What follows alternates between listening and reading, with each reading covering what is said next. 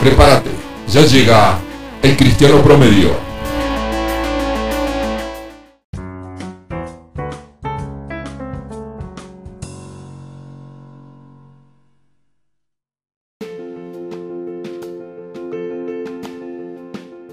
Hola, ¿qué tal amigos? Bienvenidos a un episodio más de Cristiano Promedio. Muchas gracias por acompañarnos hasta aquí y en esta cuarentena nos eh, encontramos de repente con tiempo para reflexionar, tiempo de sobra, llegando a darnos cuenta de que ese tiempo que usábamos para realizar tareas que creíamos eran muy importantes, se transformaron en secundarias y empezamos a valorar otras cosas, otras cosas que creo yo son más importantes que las que veníamos haciendo y que creíamos que eran indispensables e importantes, como el trabajo, como a lo mejor así asistir rutinariamente a un lugar, ya sea a estudiar o realizar alguna tarea que nos demandaba horas de nuestras vidas y descuidábamos así otros aspectos de nuestro vivir diario. Y en estos aspectos que me refiero, yo me hago la pregunta de cuántas cosas ocupan un lugar en tu vida, que hacen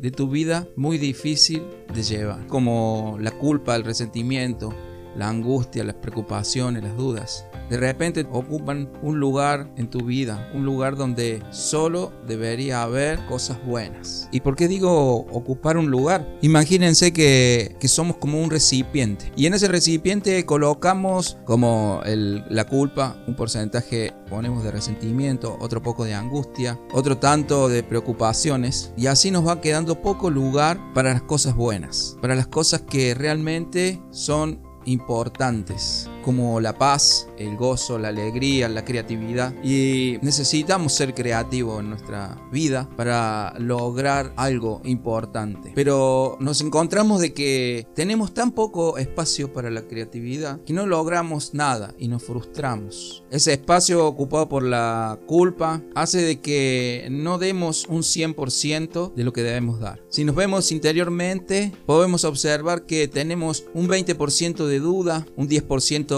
de angustia, otro tanto 20% de culpas por cosas del pasado o también podemos tener un 20% de resentimiento. Y allí vemos que cuánto le queda a ese recipiente que somos. A veces nos preguntamos por qué muchas cosas me salen mal, por qué estoy solo, por qué no soy creativo, o por qué no soy amoroso, o también por qué no encuentro a mi pareja, por qué no encuentro a esa mujer ideal o porque si sos una mujer decís, ¿por qué no encuentro a ese hombre ideal que yo necesito en mi vida? Lo que pasa es que tu recipiente tiene un 70% que llevan indefectiblemente al fracaso.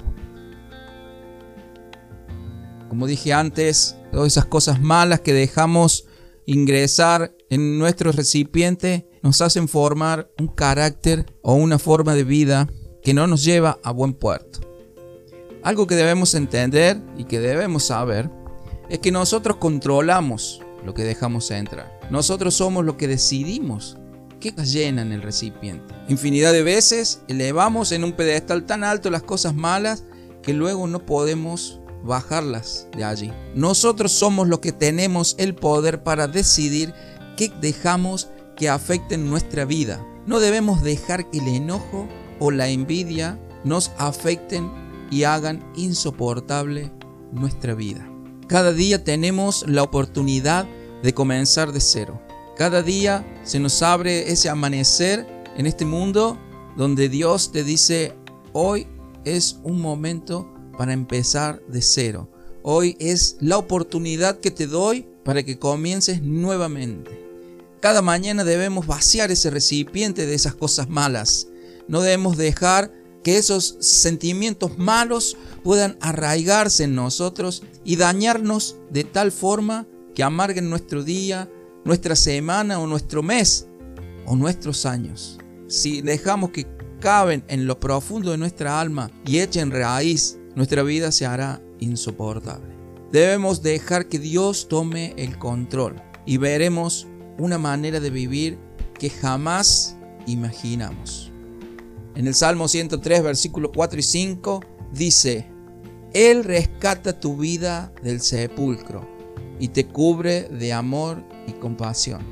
Él colma de bienes tu vida y te rejuvenece como a las águilas.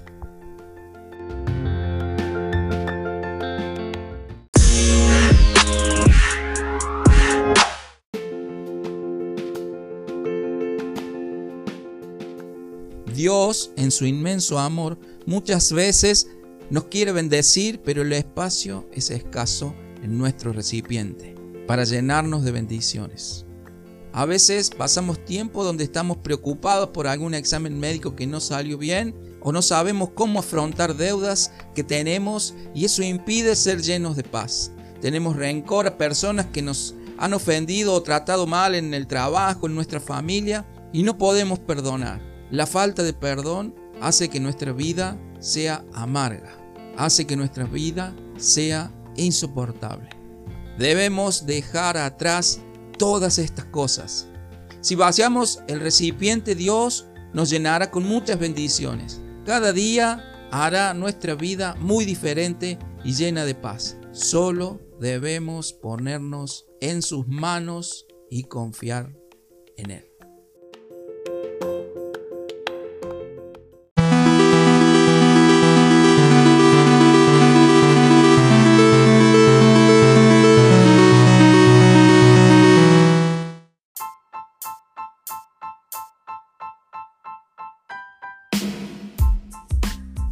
Bueno, querido oyente, espero que te haya ayudado este breve mensaje. Desde ya, mil gracias por haberme escuchado. Mil gracias por estar ahí en este quinto episodio. Y te pido que lo compartas en tus redes sociales. Muchas gracias y nos vemos pronto. Chao, chao.